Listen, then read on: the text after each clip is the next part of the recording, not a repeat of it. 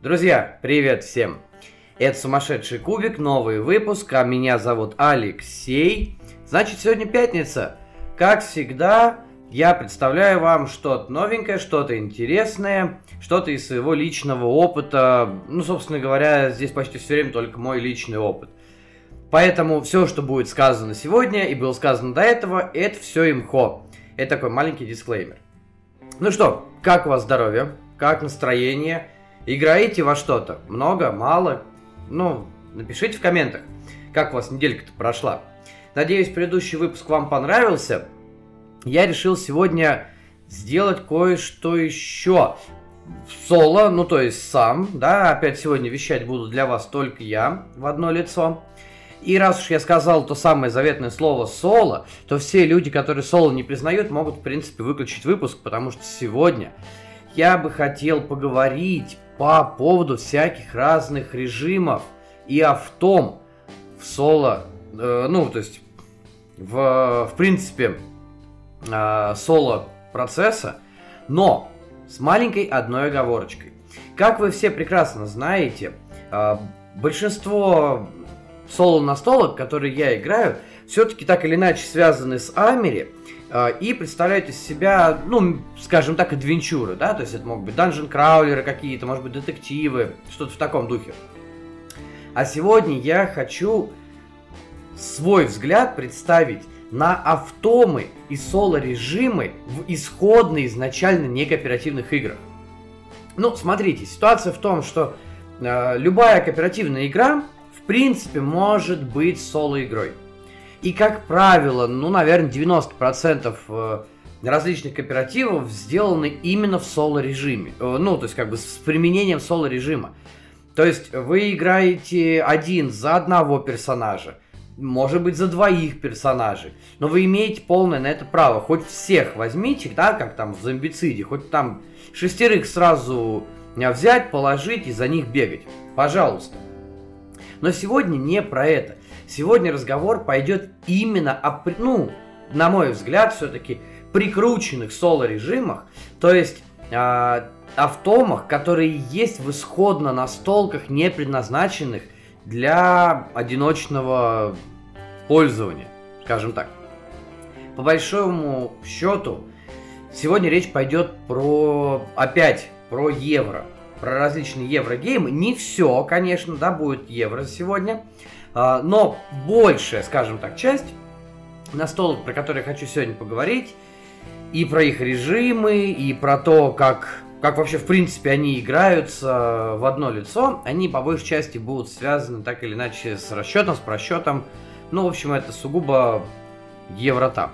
Разной степени конфликтности, разной степени взаимодействия, и с этой как раз позиции я и хочу немножечко их осветить. Давайте сразу к roadmap такой к нашей перейдем. Я решил не про все, естественно, если я начну рассказывать про все настолки, нам не хватит там не то что одного выпуска, а, наверное, месячного лимита на выпуск подкаста. Здесь будут а, в основном а, варианты автом с примерами, и я попытаюсь, э, ну, скажем так, со своей колокольни разобрать э, эти режимы и заодно разъясню и объясню, почему, на мой взгляд, конкретная настолка находится вот в этом моем личном, скажем так, э, вот позиции, да, в таком, как сказать, э, ну, относится к такому пункту или к другому пункту. А пункты у нас сегодня следующие. Как по мне, э, все э, подобные игры можно, ну, банально разделить на две категории. И это категория простого скоринга обычного, когда мы не играем против кого-то конкретного, даже не против э, коробки, мы пытаемся улучшить свой рекорд. Ну, то есть а режим тренировки. А, это первое. И второе, это э, режим игры против бота.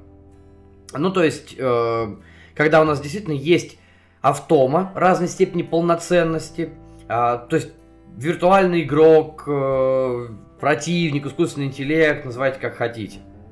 А, и отдельно я еще выделил э, две настолочки, но про них в самом-самом конце поговорим.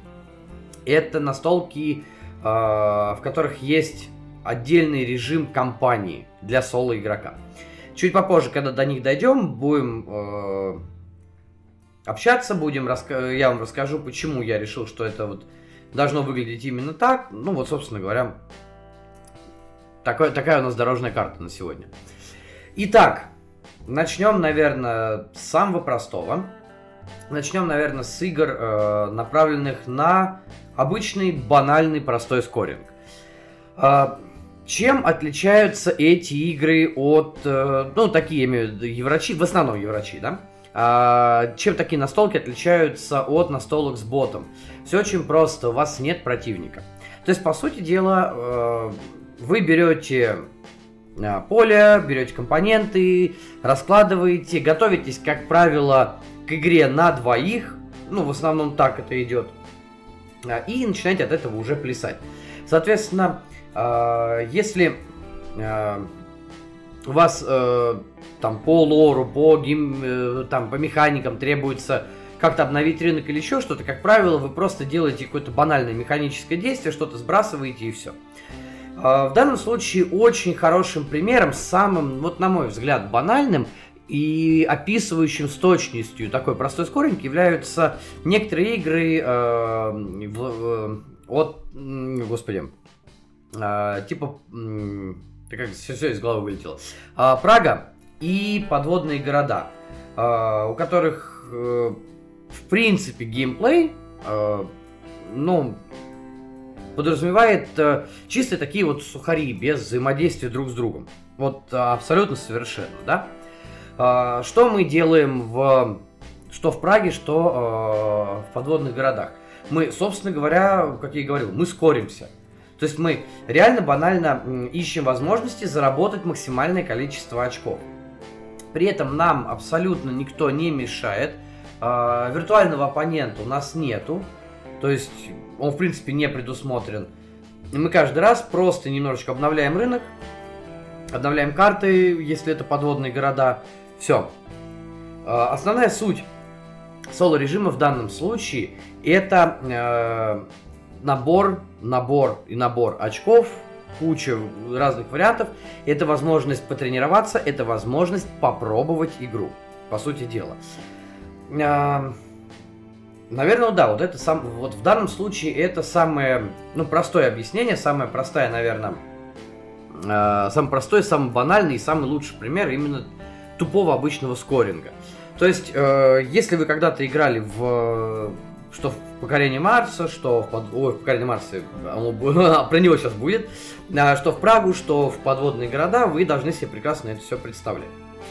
А, мне кажется, ну, собственно говоря, от Праги я уже избавился.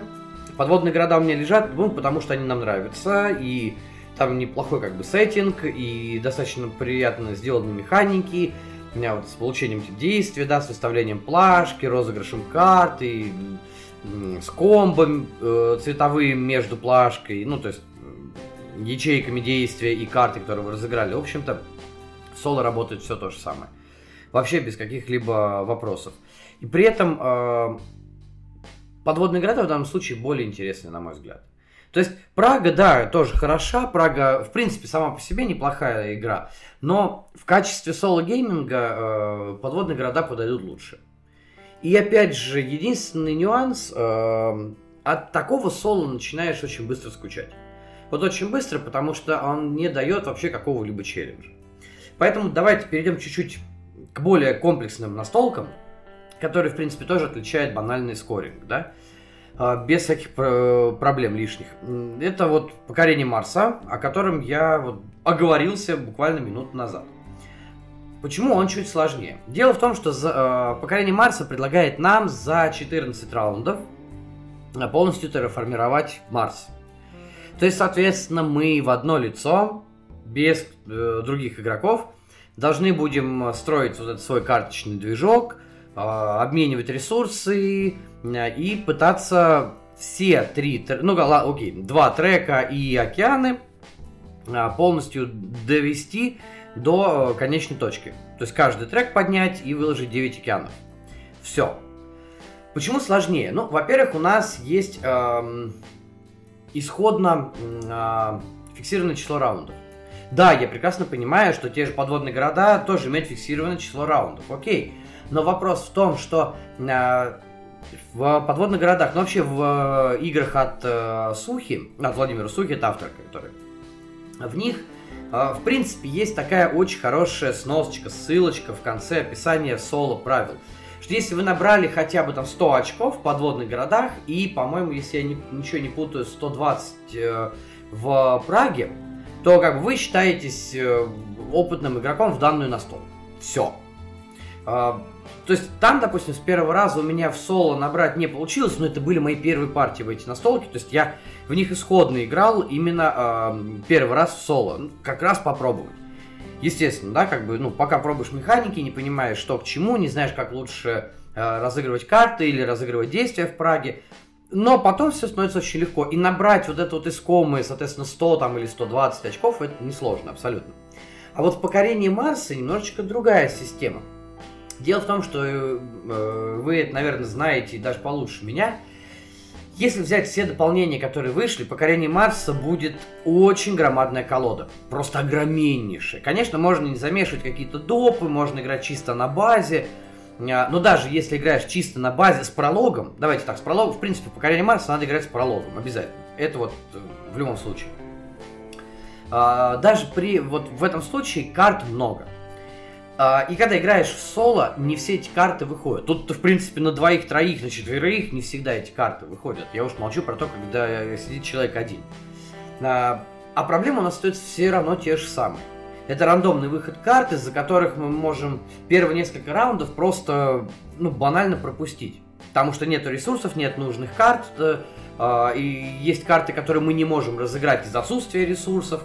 Ну, в общем, вы это все проблемы понимаете. Из-за этого попервой кажется, что за 14 раундов э, сделать терраформирование Марса невозможно. На самом деле достаточно легко и банально. Э, потому что игра, как в принципе и обычное покорение Марса, игра начинает постепенно раскручиваться. Если первые раунды идут достаточно быстро, то последующие раунды занимают большую часть э, партии, каждый раунд становится длиннее, из-за того, что у вас очень много карт, вы начинаете комбить, вы ищете варианты, которые вы можете сделать, вы думаете, какое действие сделать пораньше, какое сделать попозже, и поэтому прийти к тому, чтобы э, заскориться э, именно э, там к концу, я не знаю, 12 э, там, даже иногда у меня разочек получилось 11 раунда, то есть полностью все поднять, ну да, с картами повезло, тут вопросов нет. Да, вполне, в общем, это реально все.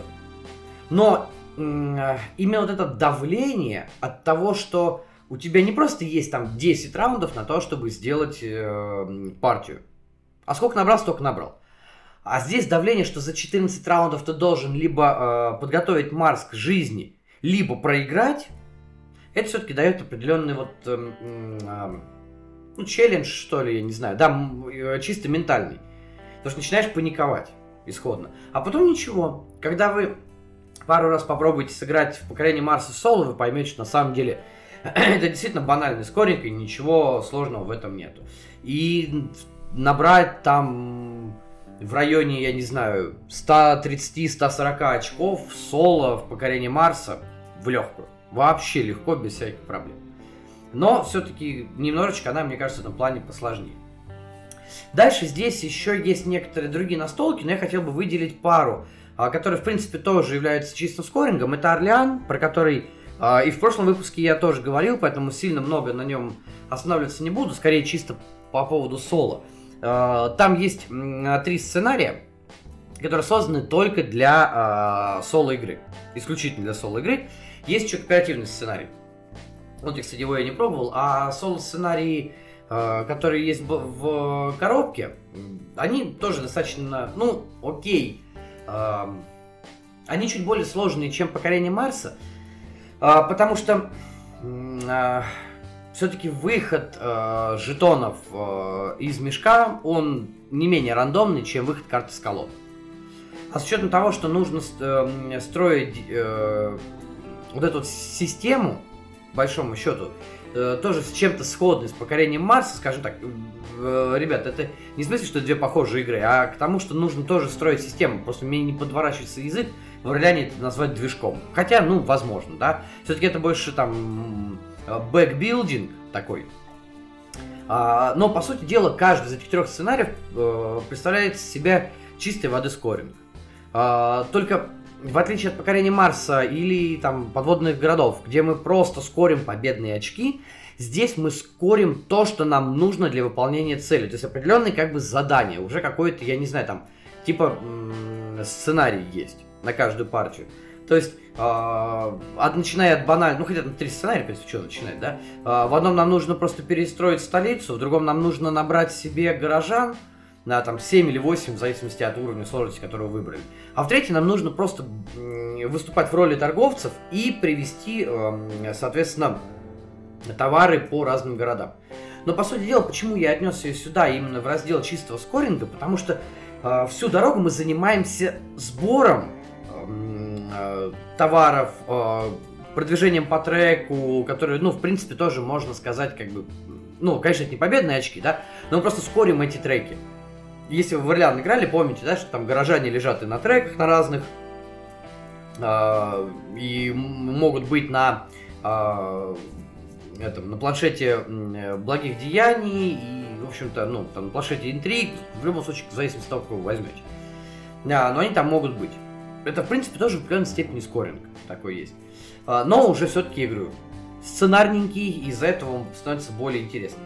И еще один, еще одна настолка, которая попроще все-таки, вообще песочница на самом деле. Но она здесь, потому что исходная эта песочница не кооперативная, хотя кооперативный режим там тоже есть, но, собственно говоря, как и соло, прикручен. И вот, на мой взгляд, если во многих настолках соло прям вот выглядит реально пришпиленным на булавку, ну типа давайте для шильдика сделаем, а, то в данной игре а, кооп для шильдика чисто вот так вот прислюнявили сбоку. Я говорю про Few and Cursed. А, игра как бы в, в а, сеттинге постапокалипсиса на Диком Западе. То есть это вот где-то а, рубеж 19-20 века. А, вот так вот, как бы, да. А, при этом нам на выбор э, дается три э, варианта соло-игры. То есть, а, либо мы выполняем работу, либо мы охотимся за боссами, ну, там, за монстрами, либо там еще что-то было, честно говоря, не помню. Но почему скоринг? Да дело в том, что в Few and Cursed все работает на победные очки. То есть у вас есть победные очки, а, и вы, соответственно, пытай... Но в данном случае немножечко обратная ситуация. Во Few and Cursed победные очки в соло-режиме стартуют как бы с плюса. И вы каждый раз уменьшаете их, когда вы подвергаетесь... Ну, когда вы заканчиваете свой ход, там, если вы никого не, не убили, там, да, а, из этих, ну, из монстров, да, ну, тогда с вас снимают победные очки, соответственно. А, и цель э, выполнить э, задание, дан, данное вам, ну, то есть, э, не задание, а, э, пардон, ту самую цель, которую вы выбрали на, на партию. До тех пор, пока ваши победные очки не э, придут к нулю. И поначалу тоже они очень сильно опускаются. Вы бегаете, пытаетесь э, выполнять там вот эти работы или искать э, преступников, которые вот э, most wanted. Э, соответственно, вы должны то есть, ну, по локациям перемещаясь, э, находите их, э, скидываете карты с руки, все-таки так, ну, декбилдинг э, как таковой. Э, скидывать эти карты, чтобы нанести им нужное количество повреждений, там, да, взять их в плен, сопроводить, ну, в общем, в таком вот духе, да. Э, не выполнили, потеряли. Выполнили, э, остались на месте, ничего там не происходит, да, и, соответственно, ну, можно выдохнуть, условно говоря. Опять же, тот же самый скоринг, но, по сути дела, наоборот. Вот все. Собственно говоря, давайте на, наверное, на этой ноте мы закончим с э, данной категорией и перейдем уже к более полноценным соло-режимам. А это, опять-таки, об этом я уже говорил, это уже полноценные такие автомы разной степени сложности, разной степени загонности. Их я тоже разделил уже на 4 подкласса для себя, на 4 подкатегории. Это простые, среднесложные, сложные или рандомные. А, давайте начнем с простых. Э, э, к ним я отнес э, настолки, в которых, э, ну, то есть к таким видам автом, да, которые присутствуют, присутствуют на столках, э, эти автомы не отличаются шибко большим умом, скажем так. Ну, по крайней мере, как, я сужу, против них мне выиграть было легко. Причем я там как-то пытался, изворачивался, но все равно, как вот я не старался, все равно выигрывал. Вот такая ситуация. А здесь можно очень э, привести банальные и не совсем банальный пример. Банальный пример, который может попробовать абсолютно каждый, это пригород, она же Сабурбия, э, которая выполнена, там автома выполнена в двух вариантах. Э, с, ну, то есть там есть этот бот, я не помню, как там его обозвали, когда вы против него играете, он такой более мягкий, дружелюбный, ну и, собственно говоря, тоже э, сол-режим, э, фактически, где, ну, который чуть посложнее, да. Э, на самом деле, что там, что там, все достаточно просто. Да, там бот, как правило, не покупает за деньги, за реальные тайлы, а вы покупаете там по-другому немножечко меняется рынок, но суть от этого не меняется. Бот пытается вам мешать, но у него это получается достаточно, ну, слабенько, да? Ну, хотя, в принципе, я говорю, возможно, это проблема самой настолки, потому что, об этом я уже говорил, что в пригороде я, ну, мягко говоря, разочаровался. По крайней мере, в том издании, которое идет в ритейле. То есть его либо брать в, в делюксе, или хотя бы вот эту пачку допов, да, либо не брать вовсе. Ну, это мое мнение. И автома там такая же. Она достаточно простая, она не сильно мешает. А, единственное, что она делает, э, ну, как и многие другие автомы, она забирает у вас тайлы с рынка. А, это, наверное, самая большая, э, большая проблема, с которой вы столкнетесь. Все. Во всем остальном э, все вполне нормально работает. То есть, ну, в смысле, вы, если вы понимаете механики, и сыграть против бота в пригороде вам, ну, я думаю, не будет сложно. Другое дело Конкордия. Для Конкордии э, на русском языке доп не выходил. Э, доп называется Солитария. Она включает в себя специальную колоду карт. Э, этой колодой можно играть чисто соло, можно играть вдвоем. Э, тоже ее использовать. В, э, есть там э, режим, когда вы вдвоем, ну, кооперативный как бы, да. Хотя тут к слову, кооперативный режим в Конкорде, ну ладно, он не совсем кооперативный, он командный режим. Он был введен еще в дополнении да, но мы все-таки про соло говорим. Так вот, а, соло-бот в Конкорде представляет собой специальную колоду карт, а, которую вы берете себе на руки на старте, и на этой колоде, на картах, помимо того действия, которое вы выполняете, ну, впрочем, как всегда, да, когда вы разыгрываете карту, там написано действие, которое вы делаете, э, ну, как бы и в качестве памятки в том числе, да, ну, и чтобы другие игроки могли его повторить. Э, в данном случае у вас есть бот, у которого есть уже открытая колода карт, она прям открытая, это своя колода, которая представляет из себя точно такие же действия, как и то, что есть у вас на руках. И далее все карты ваши стартовые – Плюс все карты рынка снабжены еще памяткой о том, что делает бот, если вы разыгрываете эту карту. Все. То есть, например, если вы э, строите э, бот, там, да, ну, то есть разыгрываете архитектора, бот, бот будет выполнять определенные действия, да, то, э, если вы разыгрываете там, э, то есть, ну, соответственно, будет выполнять там перемещение, строительство, при этом э, есть специальные кубики, которые вы кидаете, кубики разных цветов, у них немножечко отличаются грани, и там сказано, какой кубик вы кидаете. То есть вы кидаете кубик, на кубике выпадает э, символ, э, там, например, э, кирпич, да, и вы начинаете искать э, город, который, э, в котором бот может построить этот кирп, э, кирпичный там завод, да, ну, то есть вот это, построить свое здание в городе, где производят кирпич. Все. И, соответственно, есть целая, э, я не знаю, там, э, как это назвать, памятка, да, как двигается бот. То есть он двигается на то количество э, ходов, которые у него есть, естественно. А, то есть, ну, по аналогии с вами в том числе.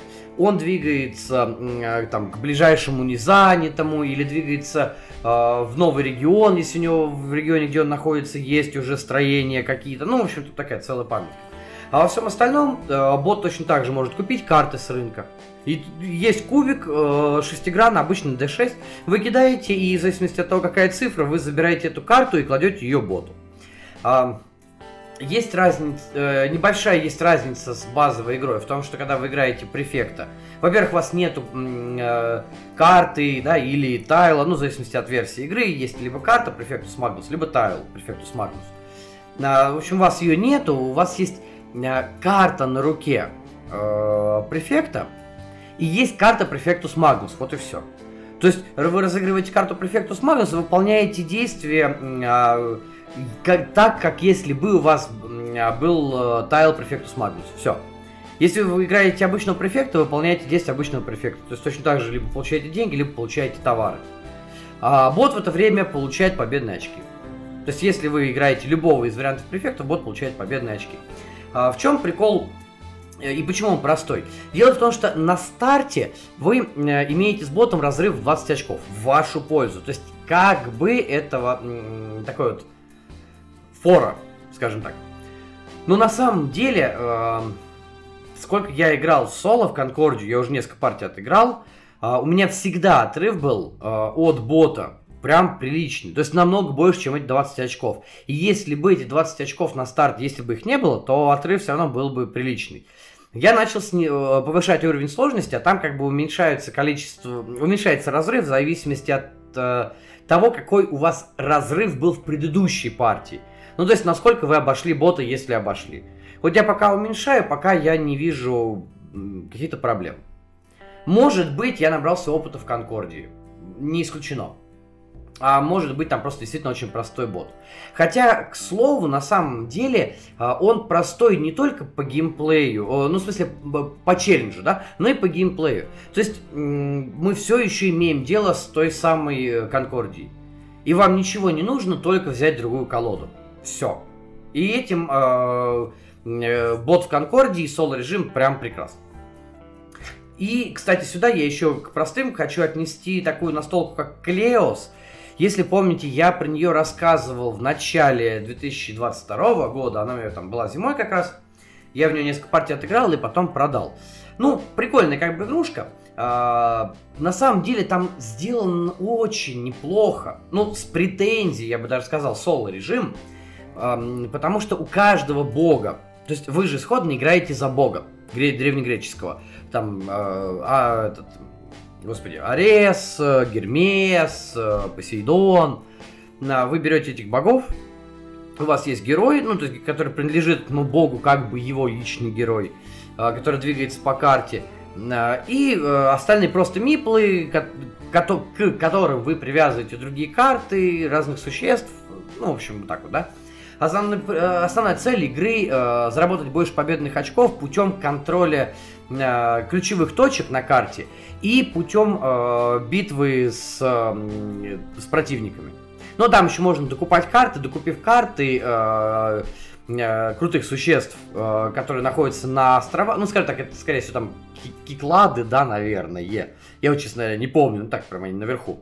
То есть, как бы с, с материковой части Греции, если перейти вверх, да, там острова, и на этих островах крутые уже э, миньоны, вот за них тоже победные очки даются.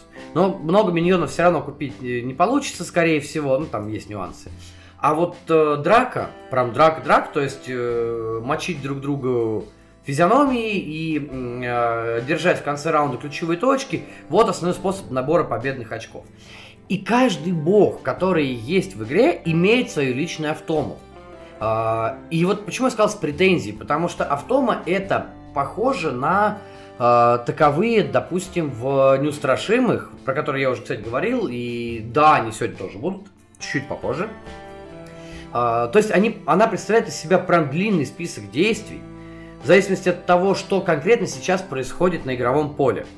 А, какие конкретно есть карты, какие миньоны у автомы, ну вот в таком духе. Но на самом деле э, она глупая. Ну вот абсолютно серьезно, она глупая. Она э, пытается быть комплексной, она это в смысле автома, пытается быть комплексной. Пытается реагировать на каждое движение игрока. Но по сути дела ничего не получается. Потому что э, весь принцип абсолютно каждого бога сводится к тому, что мы должны сделать навал на ключевые точки. А, если получается параллельно подраться, да, надо драться.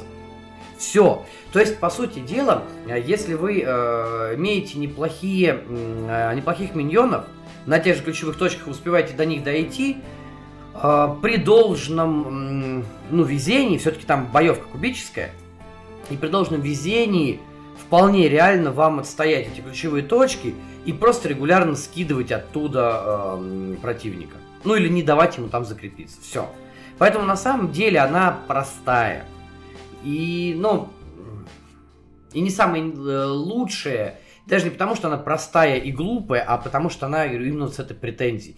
Потому что для того, чтобы освоить в Клеос автому, нужно, ну, потратить немало сил, пока разобра... Э, разберешься, как э, сетапится игра, как играется, ну, то есть, какие действия выполняет тот или иной бог, в зависимости от каких событий. Ну, вообще, черт ногу сломит, действительно. Но при этом э, выиграть это проще пареный рек. Ну, в общем-то, такие автомы тоже бывают. А теперь переходим к более сложным, такие как бы средние, среднечелленджные автомы. А вот здесь вот как раз э, стоит сразу выделить две, это, э, две, две автомы от одного и того же автора, от Давида Турции. Это Неустрашимые и Империи новые, э, которые вот выпустили Низа Гамс. Ну, не про Неустрашимых и так все знают. Почему вместе я их выделяю? Ну, во-первых, один и тот же автор. Сразу видим почерк. Прям очень хорошо, очень явно виден вот этот вот почерк. А, плюс мало того, э, ну, мало того, что это один и тот же автор, это еще и один и тот же издатель. Потому что базово выпускают эти игры Osprey Games. Они же Бриан Бору сделали, кстати. А, соответственно, автома представляет себе и там, и там а, карту с э, набором действий, причем эти действия идут строго в э, нисходящем порядке, то есть в порядке их выполнения.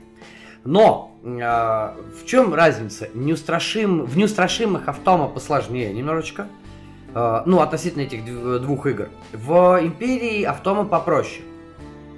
И в Империи вы имеете э, только одну карту бота, ну, карта, как правило, двухсторонняя, э, там за исключением викингов, потому что викингов нету э, вот этой вот э, цивилизованной эпохи, вот, забыл, как это называется точно. Э, то есть у вас там есть только варвар, эпоха варварства. А в большинстве других э, фракций карта просто двусторонняя. И вы идете сверху вниз в зависимости от того, какую карту э, э, разыгрывает бот. Все. То есть э, вы кидаете кубик, э, выбирает, ну, выбирается, э, соответственно, карта в зависимости от того, какое значение выпало на кубике. То есть бот разыгрывает или не разыгрывает. Ну и разные уровни сложности, в зависимости от этого бот разыгрывает там 2, 3, 4 карты. То есть, ну, с, эм, там, с определенного рынка. То, есть, как, это не рынок, это фактически вы под рынком выкладываете э, 5 или 6 карт из колоды бота закрытую. Потом, когда вы кидаете кубик, вы, соответственно, а, выбираете ту карту, которая выпала, и... Точнее, а, кубиком вы выбираете ту карту, которая не играет, а все остальные вы начинаете разыгрывать четко слева направо. Все. То есть, ну, таким вот образом.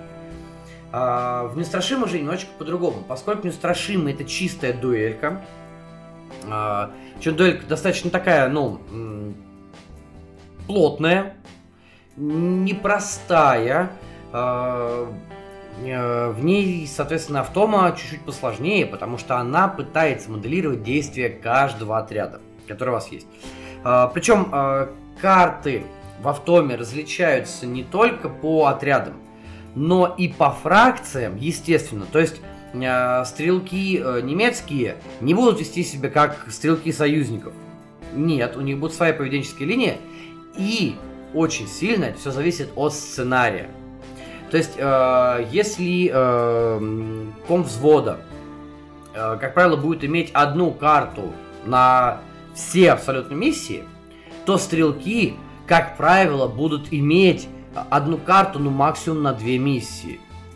Э, соответственно, там, допустим, первая, вторая миссия будет одна карта, потом там третья миссия будет другая карта стрелков.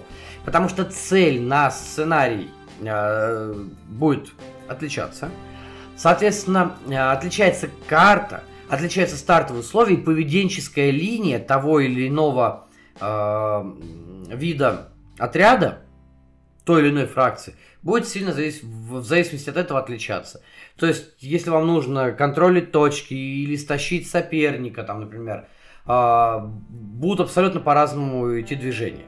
Честно говоря, я пока не пробовал автому за союзников, потому что я компанию в Нормандии прошел пока только за, собственно говоря, за союзников. Соответственно, автомы у меня были немцы. А, чуть позже я все-таки пройду еще в обратку, ну и потом приступлю к Северной Африке, ну или как-то вот в этом районе. В Северной Африке, кстати, та же самая ситуация. Точно так же на каждые отряды, а, ну точнее там каждые бойцы, потому что в Северной Африке все-таки у нас единый отряд, который состоит из бойцов. И там на каждого бойца своя э, карта со своей поведенческой линией. Э, почему средне сложные? Э, смотрите, ситуация следующая. Вообще соло-режимы от Давида Турции мне нравятся. На мой взгляд, он делает их крайне интересными, крайне любопытными, более, скажем так, челленджными, в отличие от того же Стегмайера, например который тоже очень любит делать э, автомы в свои игры. Ну, про него мы тоже сейчас поговорим. А, это первый момент. Второй момент. Э, дело в том, что э, из-за своего, э, из-за своей вот этой сложности, скажем так, автомы э, Давида Турции, ну, их тяжелее понять. И соло рулбук для э, неустрашимых, тех же самых, он, ну, как такая, как, как, как книга правил для, собственно говоря, и там неустрашимых, в принципе, для базы. А, то есть, соответственно, есть очень много нюансов, причем эти нюансы связаны а, с определением ключевой точки, определением самого, а, как это сказать, там, endangered, да, по-моему, или dangered написано, да, вот это самого опасного противника. Э, то есть, например, если стрелки передвигаются, к какому противнику они передвигаются, кого они должны стрелять, а, или пулеметчики, кого они должны подавлять, на каком расстоянии, или не подавлять, а прицельный огонь вести. Ну вот в таком духе.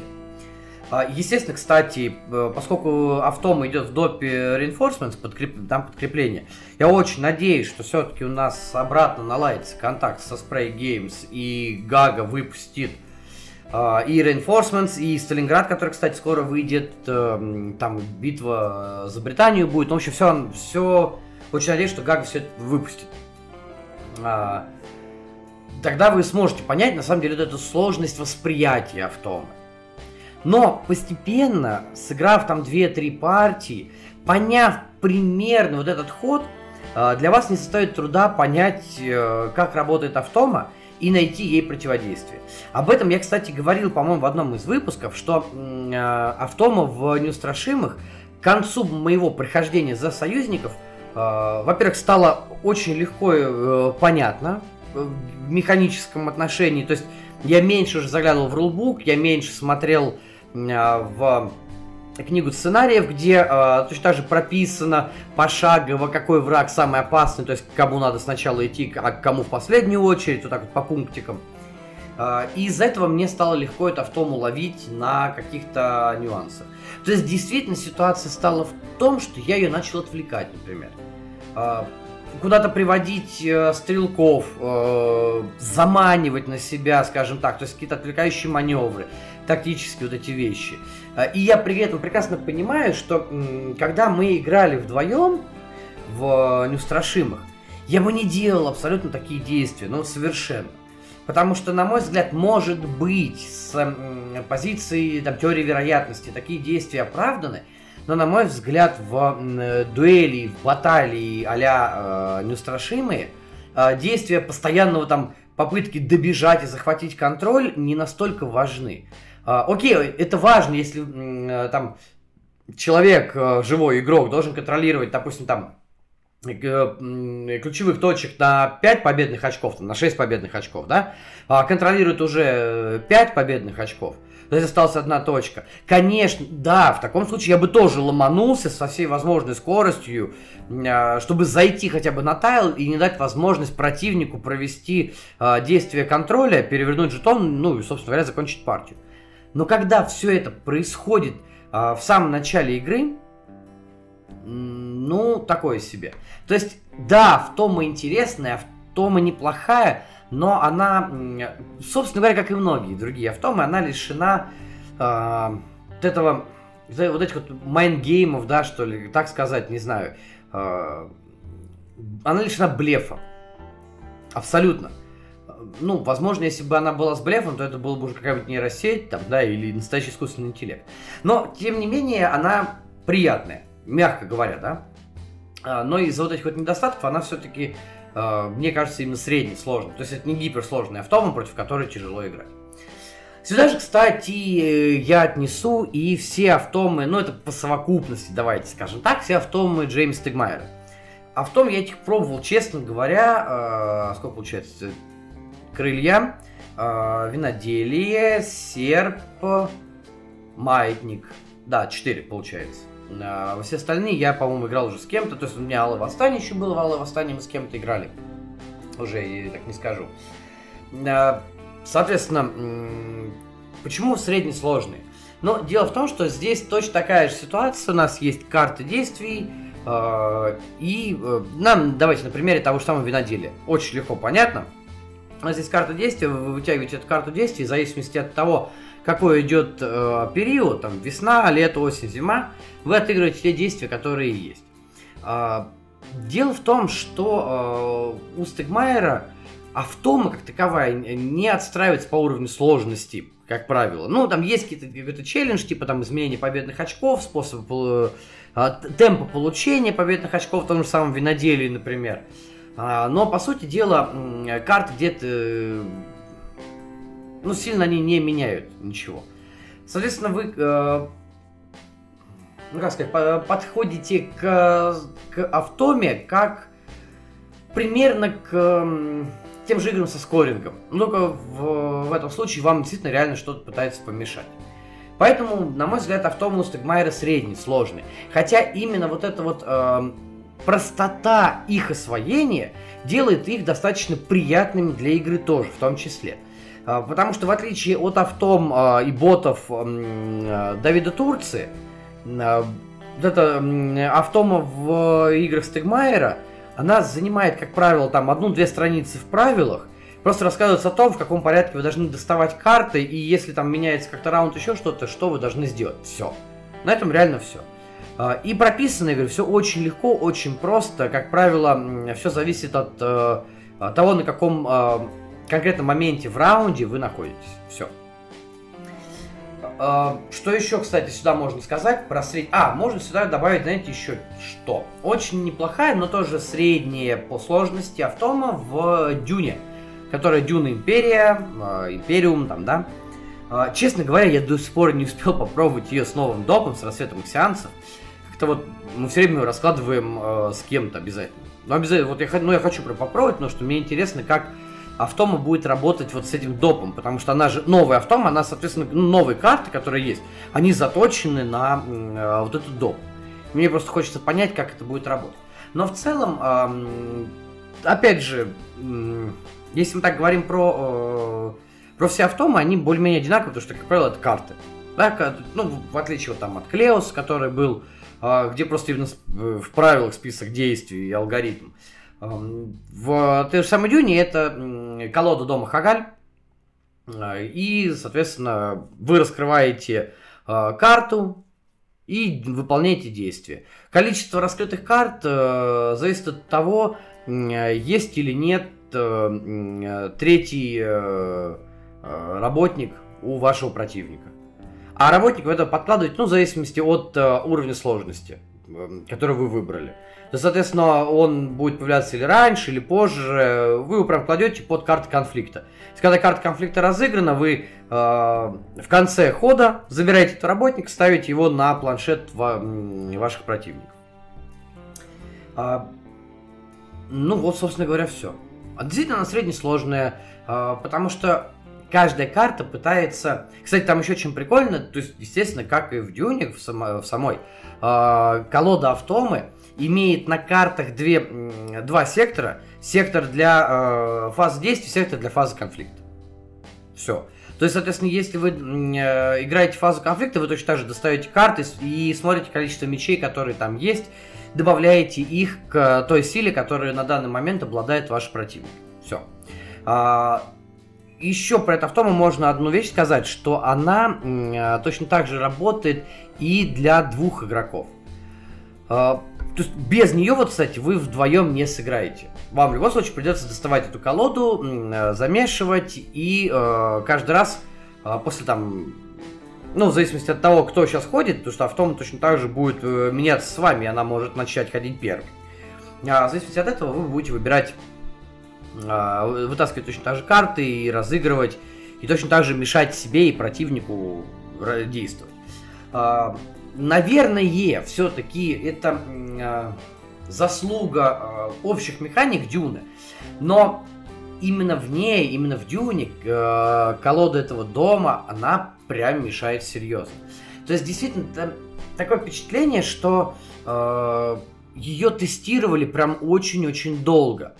Э, хотя, казалось бы, ну, не самый популярный режим, и вряд ли в Дюну кто-то такой колдострой будет играть э, в соло. Ну, я имею в виду, вряд ли большое количество людей, естественно. Но э, когда я посмотрел первый раз на базовую э, колоду, я понял, что нет, действительно, это играется очень тяжело. Э, ну, в смысле, как? Ну, средней тяжести, это я потом уж понял, но, но я, я к тому, что это очень плотно. Э, и действительно, колода пытается более-менее успешно моделировать действия других игроков. Вот в отличие, кстати, от Автом Стегмайера которые в этом плане более глупые. Да, они поумнее, чем бот в э, пригороде, но э, явно глупее, чем э, дом Хагаль в Дюне. Абсолютно явно.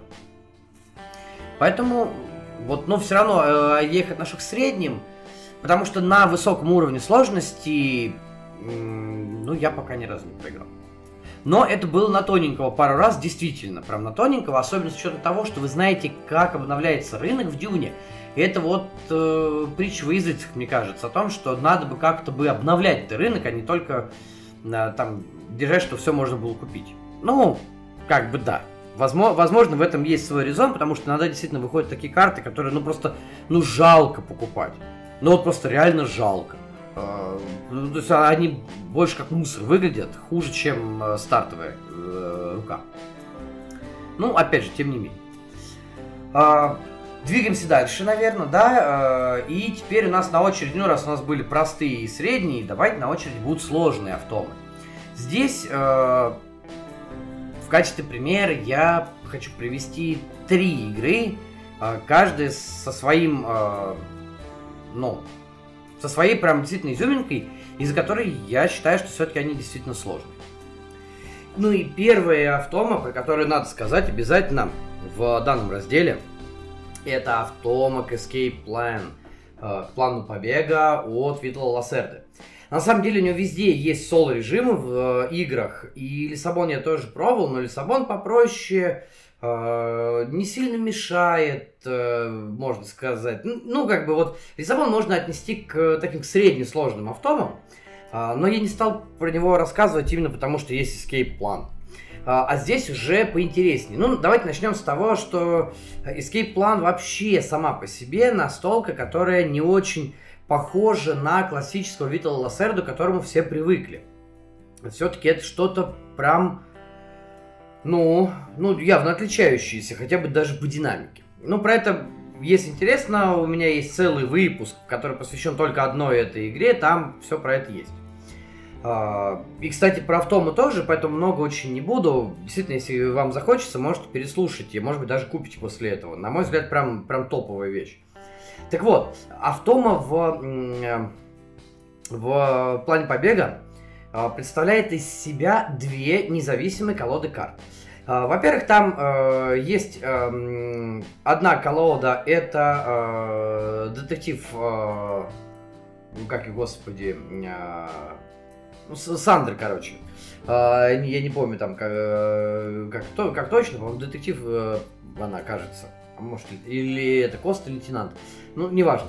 В общем, там есть э, колода Сандры. Это детектив, который просто ходит, пытается вас э, поймать, опередить. Э, ну, в общем, в таком духе. Она действительно просто мешает.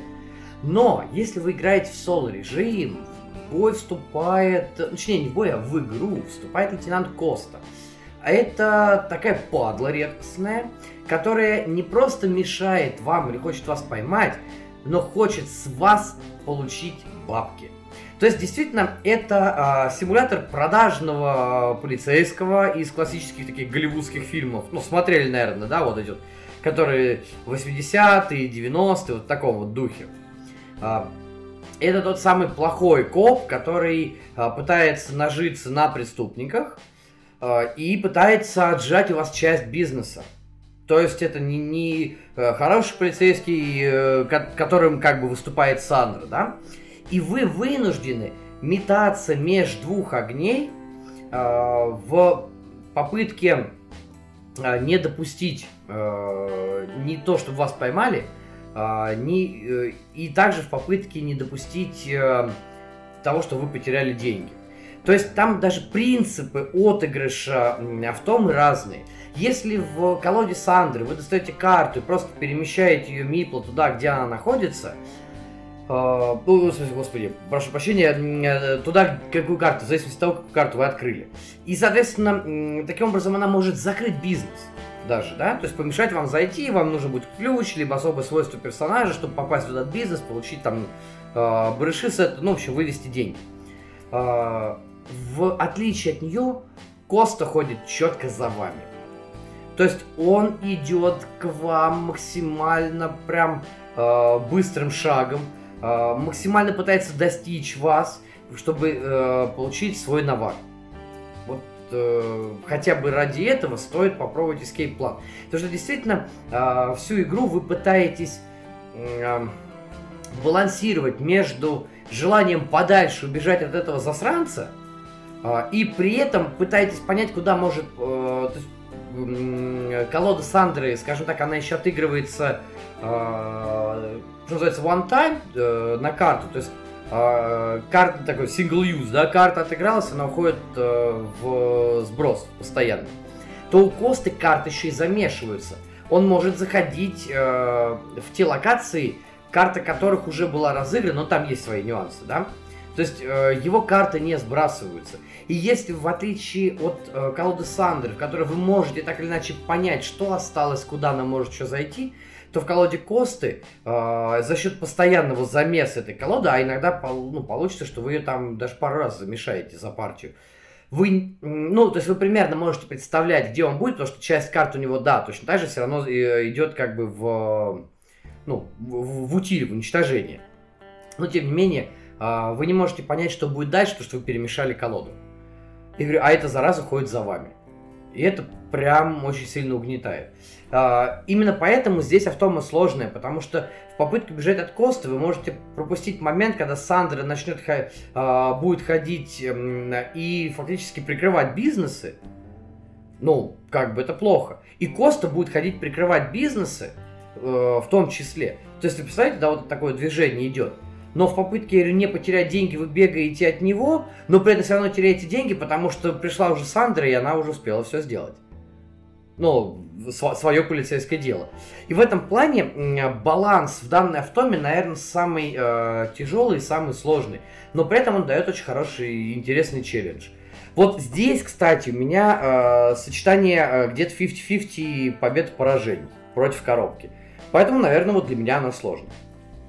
А, а еще одна автома здесь, это, кстати, новая настолка, от которой я тоже в восторге. А, это Карнеги, про нее я уже говорил. Расстреливайте меня, я до сих пор не могу дописать статью. А, надеюсь, все-таки дела рабочие немножечко отпустят, и статейку я добью и выложу в телеге и ВКонтакте. Но дело все в том, что э, в Карнеге сложность автомы обеспечивает разные варианты колод, э, разные варианты карт. Дело в том, что половина карт автомы имеют сверху на э, рубашке символ действия.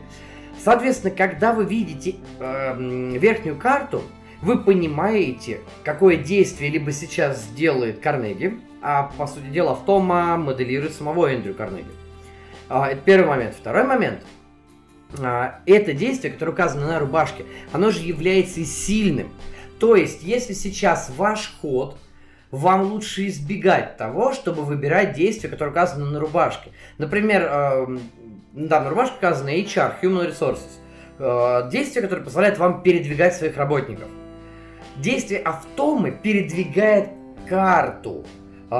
Там, получается, когда вы играете, вы выстраиваете ряд из нескольких карт. Э, ну, это получается такие вот эм, обозначения стеков. Эм, и вы между ними можете перемещать карты автомы, и, соответственно, каждая карта, которая э, лежит на одном из стеков, приносит победные очки в конце игры. И чем дальше она уходит, тем больше победных очков она принесет. Максимум 10. А, и вот, допустим, э, действие HR для Карнеги, как правило, подразумевает передвижение этой карты. А, то есть, действительно, если вы видите карту, которая сверху нарисована HR, с высокой вероятностью она передвинется на 4 деления, то есть дойдет до самого края. И принесет э, Карнеги в конце игры 10 победных очков. И вы должны избегать по-хорошему. Но, что самое интересное, вторая половина этой колоды имеет просто вопросительный знак на рубашке. И вы не знаете, что конкретно будет делать автома э, ваш или в свой ход. А, то есть, действительно, прям попытка смоделировать живого игрока. А, с той лишь разницей, что у Автомы Карнеги нету своего планшета, а, и а, ну, есть только диски, фактически. А, да, он продолжает покупать а, тайлы департаментов, но он их не использует, он кладет их рядом. И если э, при игре с живым противником вы можете смотреть на э, его планшет, на его, на их планшеты. Вы видите рабочих, которые на них находятся.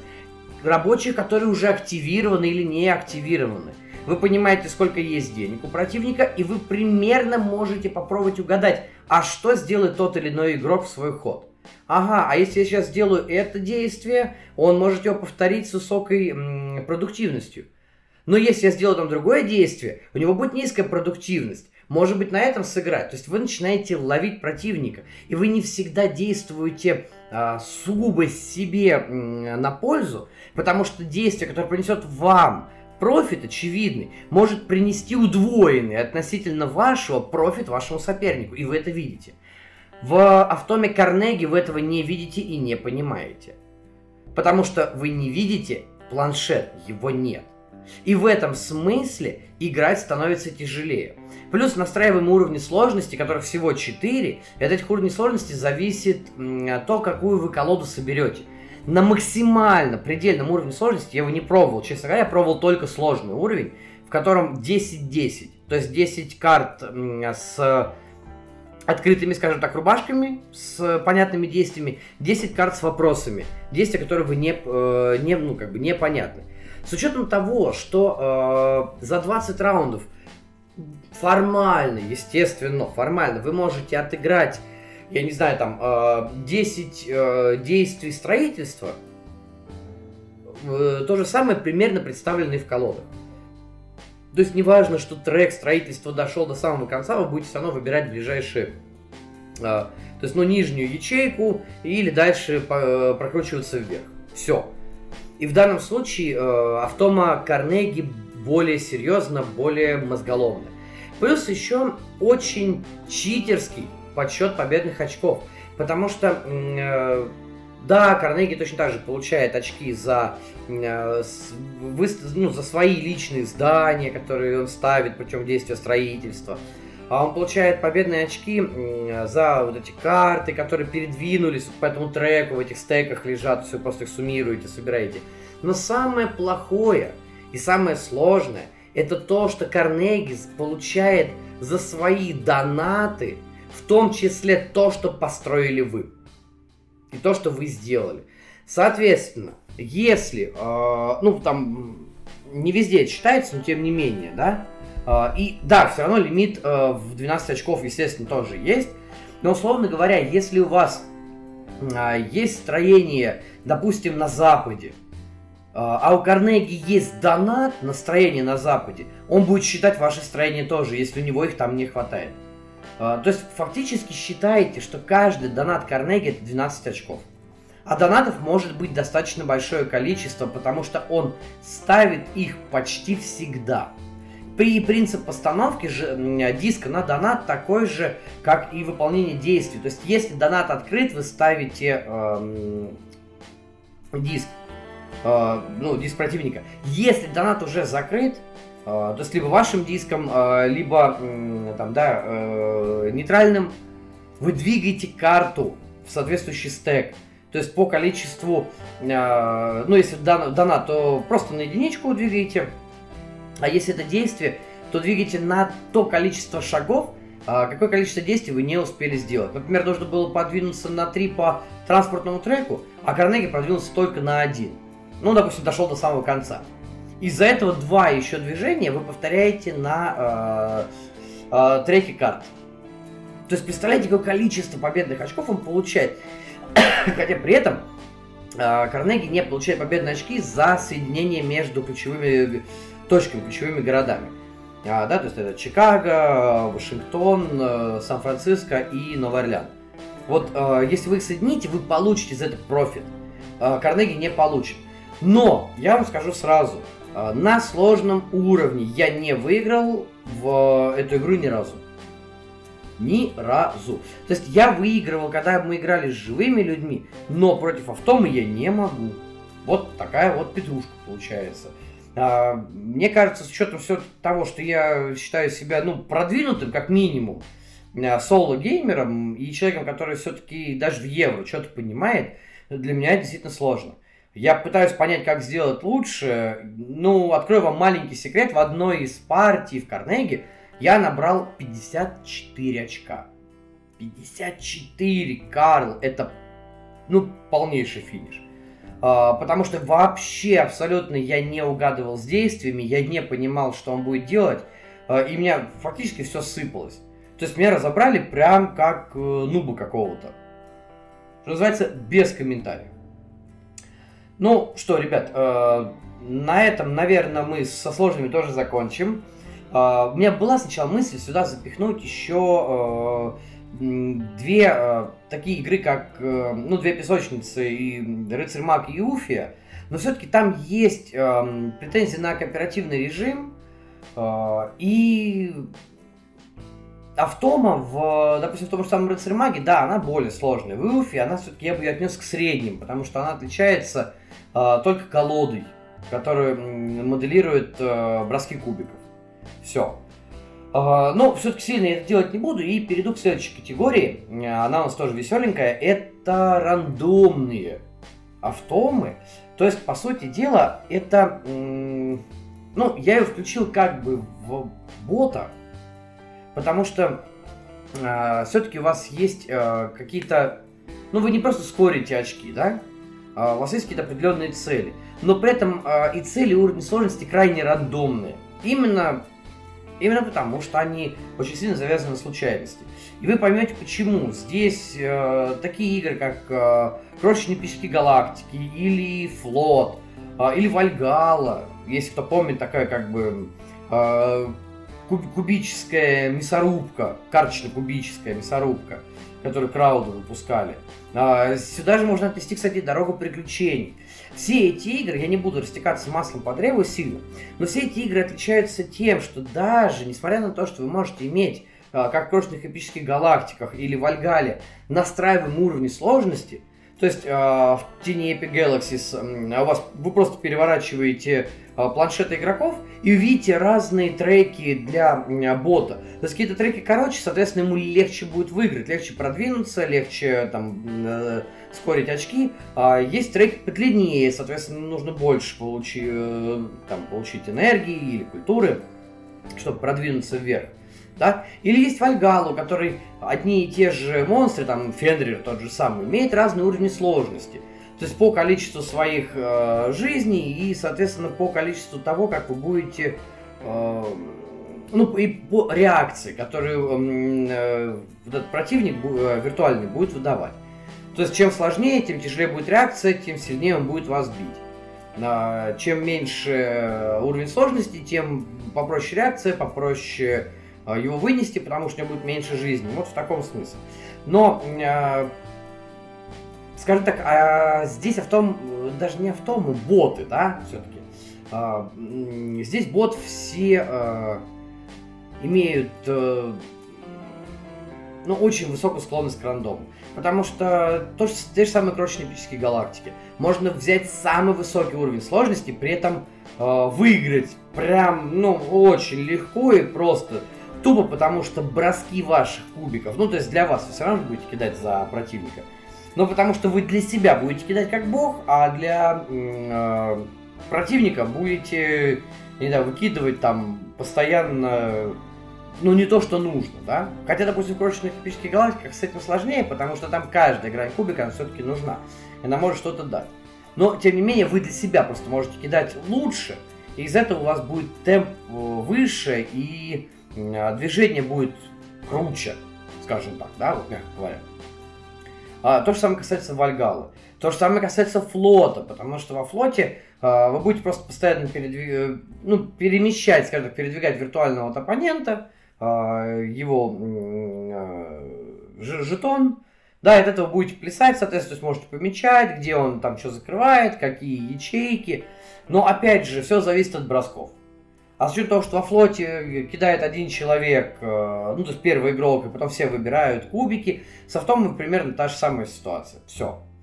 Поэтому это чисто рандомные боты, с которыми играть несложно и нелегко. С ними играть случайно. Вот просто случайно. Ну и, друзья, давайте, наверное, на закусочку. Э, все-таки я расскажу про э, боты компании. То есть э, сюжетные соло-режимы в несюжетных, в, не в кооперативных, не в адвенчурных настолках. Здесь мне, честно говоря, сразу просто... Я, собственно говоря, выделил этот пункт отдельно, потому что мне сразу в голову пришли две игры, которые э, имеют неплохие такие сюжетные кампании. Ну, конечно, они, естественно, тут не пахнет каким-нибудь Гралем, Мидарой, да, э, тут даже не пахнет э, Gloomhaven, да? Но, тем не менее, все равно это полноценные, так или иначе, компании. Первое – это Руин острова Арна. А, здесь, ну что можно сказать? Во-первых, компания действительно очень прикольная, потому что компания в Еврогейме – это, конечно, что-то с чем-то. А, но в Арнаке она сделана очень прикольно, и она очень сильно держится на нарративе на, э, и на э, художественных ставках, которые позволяют еще лучше погрузиться в геймплей.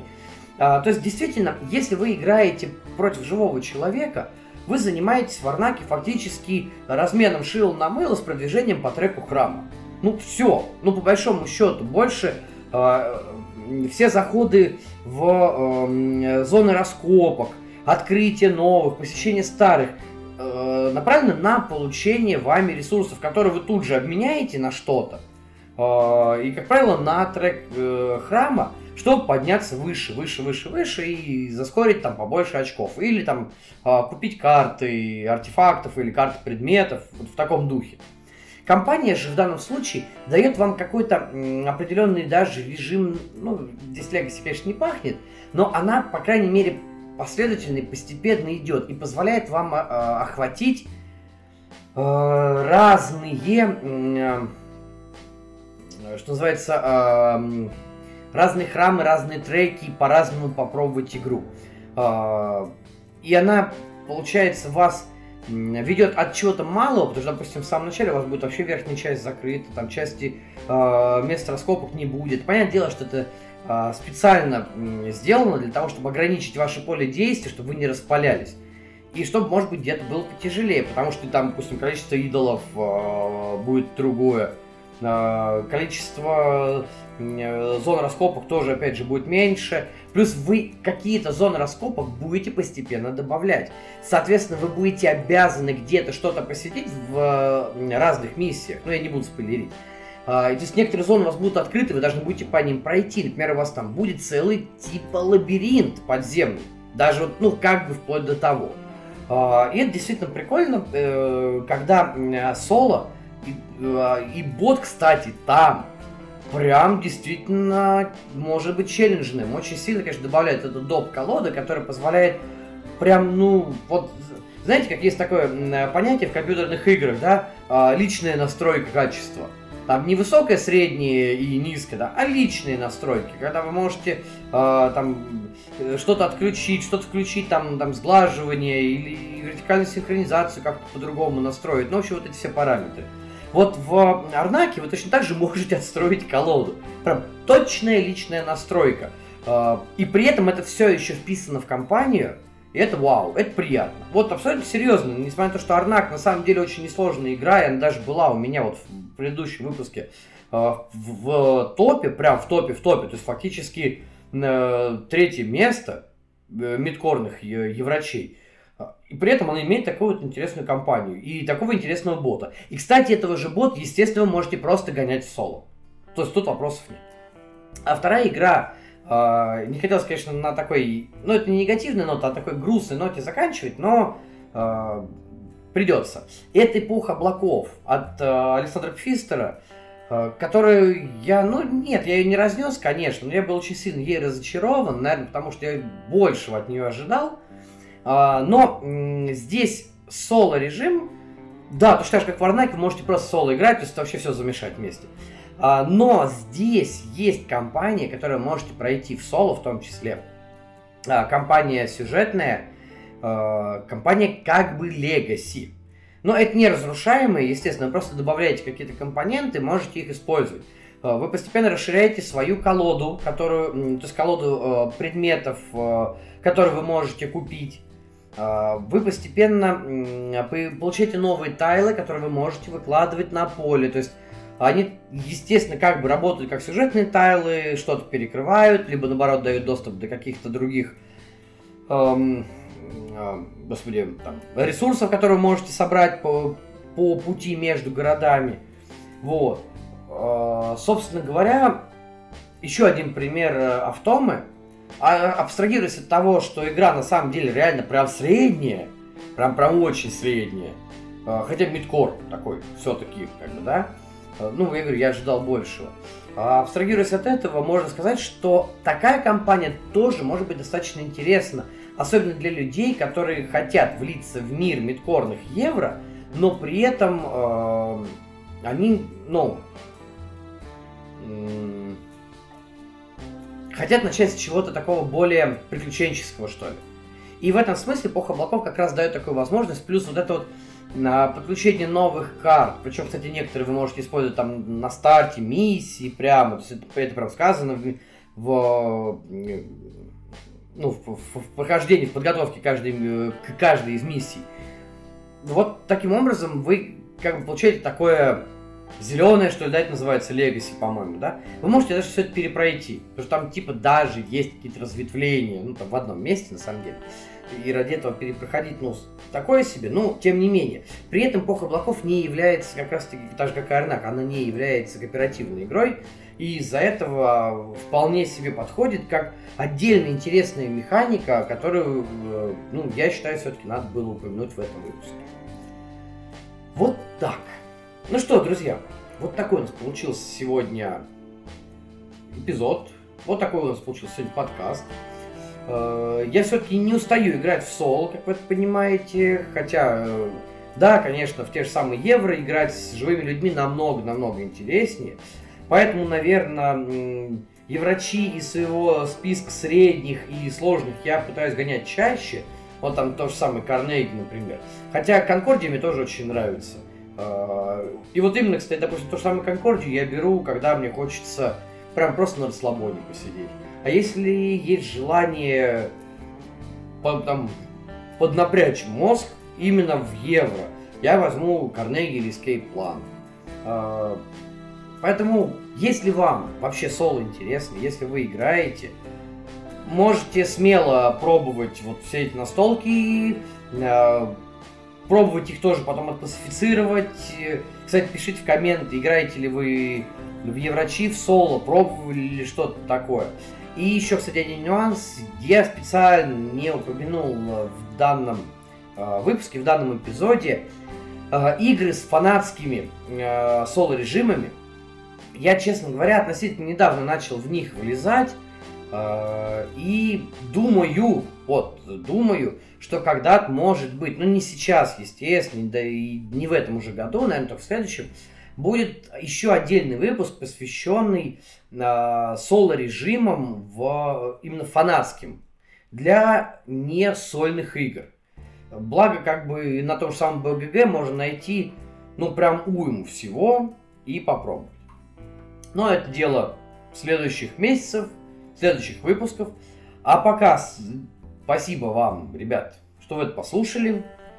И разрешите сказать вам доброго рандома, хороших партий, приятных выходных, если вы слушаете выпуск в пятницу, ну или приятной рабочей недели, приятной поездки, или приятных вообще посиделок с семьей, с друзьями, с кем хотите. Играйте чаще, играйте интересней, и не забывайте, что в соло настолки тоже могут быть крутыми, не только компьютером единым. А я все-таки бежал дальше пробовать что-нибудь новенькое. Увидимся через недельку. Пока-пока.